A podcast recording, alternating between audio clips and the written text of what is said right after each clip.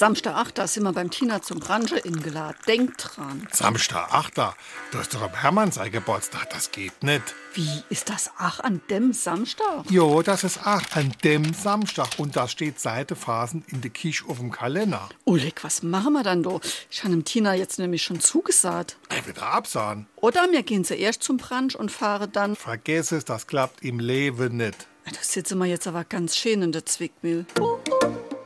SR3. Warum wir so reden.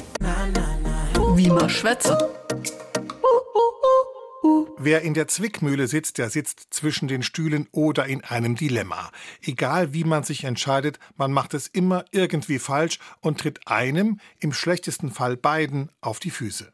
Bereits im frühen 16. Jahrhundert benutzt Martin Luther den Ausdruck, der aus dem bereits in der Antike beliebten Mühlespiel stammt. Zwick leitet sich von zwei ab. Eine Zwickmühle ist nämlich eine Kombination aus zwei Mühlen, die durch Verschieben von nur einem Spielstein abwechselnd geschlossen werden. Der Gegner hat keine Chance. Seine Situation ist wirklich verzwickt.